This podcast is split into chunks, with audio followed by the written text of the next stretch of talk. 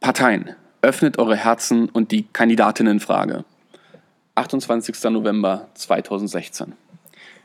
Die Volksparteien schrumpfen. CDU und SPD haben seit 1990 jeweils fast die Hälfte ihrer Mitglieder verloren.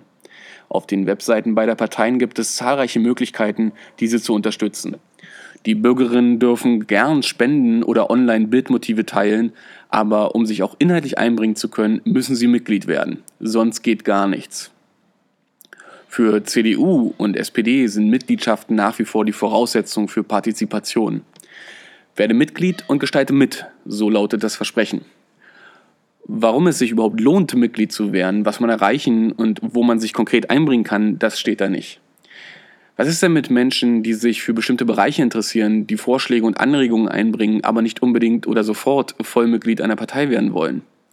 Es gibt keine Themenbereiche auswählbar nach individuellem Interesse, keine Themenpaten, an die man sich wenden könnte, mit konkreten Ideen, Vorschlägen oder Fragestellungen, keine Themenprojekte, in denen man zuerst einmal mitgliedschaftsunabhängig sein Fachwissen einbringen könnte und so weiter und so fort. Es gilt Vollmitgliedschaft oder gar nichts.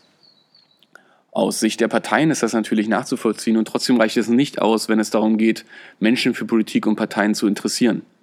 Menschen committen sich heutzutage auf Themen und nicht unbedingt auf eine Partei in Gänze und so möchten sie sich auch einbringen. Die Aussicht, die Niederung der Kommunalpolitik in verrauchten Hinterzimmern von Speisegaststätten in Ortsvereinssitzungen auszudiskutieren, das schreckt er ab und vor allem widerspricht es fundamental den heutigen Erwartungen an Beteiligung. Denn die muss heute vor allem niedrigschwellig, schnell und nachhaltig sein. Und genau davon lösen Parteien nichts ein. Um Menschen für die Politik der jeweiligen Partei zu interessieren und für die Arbeit in ihr zu motivieren, müssen die Parteien beginnen, sich punktuell zu öffnen und thematische und kommunikative Höhepunkte an, anbieten. Erst interessieren, dann motivieren, erst dann mit dem Parteibuch winken. Einer dieser Höhepunkte sollte die Wahl der Spitzenkandidatinnen für die höchsten Ämter unseres Landes sein. Nachdem Angela Merkel erklärt hat, zum vierten Mal als Kanzlerkandidatin für die CDU ins Rennen der Bundestagswahl 2017 zu gehen, blicken nun alle auf die SPD und fragen, wer wird es denn nun? Sigmar Gabriel oder vielleicht doch Martin Schulz?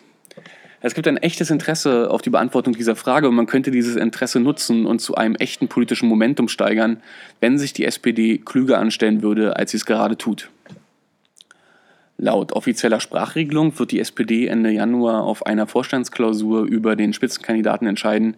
Das heißt faktisch, dass 35 Mitglieder des Parteivorstandes darüber entscheiden werden, welcher Spitzenkandidat für die 450.000 SPD-Parteimitglieder um die Stimmen von knapp 61 Millionen Wahlberechtigten werben soll. Diese Zahlen belegen ein unglaubliches Missverhältnis zwischen Vertretungsanspruch und Mehrheitsrealität und vor allem eine unglaublich vergebene Chance. Eine großartige Möglichkeit, Begeisterung für den Kanzlerkandidaten zu stiften, wäre es, ihn selbst bestimmen zu können. Dass statt 35 alle rund 450.000 Mitglieder der SPD entscheiden. Um Umfragezahlen zu verbessern, musst du die Menschen begeistern. Mit deinen Themen, mit deinen Personen und mit deiner Haltung. Du musst sie mobilisieren. Und für die SPD gilt insbesondere, du musst erst einmal deine eigenen Stammwählerinnen und sogar Mitglieder bewegen, damit sie sich zur Wahl ohne aufraffen. Denn viel zu oft blieben sie bei den letzten Bundestagswahlen zu Hause, ausgebremst durch die asymmetrische Demobilisierung der CDU. Und dass diese Mobilisierung funktionieren kann, wenn man den Menschen Raum zur Partizipation lässt, beweist zum Beispiel das Mitgliedervotum der SPD zum Koalitionsvertrag 2013, bei dem es eine Wahlbeteiligung von 78 Prozent aller Mitglieder gab.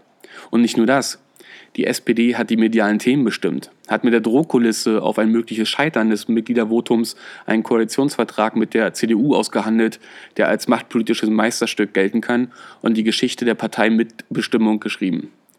Am Ende stimmten 76 Prozent der Mitglieder für eine weitere große Koalition. Die Parteispitze hat sich mit dem Votum also auch das Vertrauen erarbeitet, das die damals so verunsicherte Partei dringend brauchte. Gebt die Wahl frei.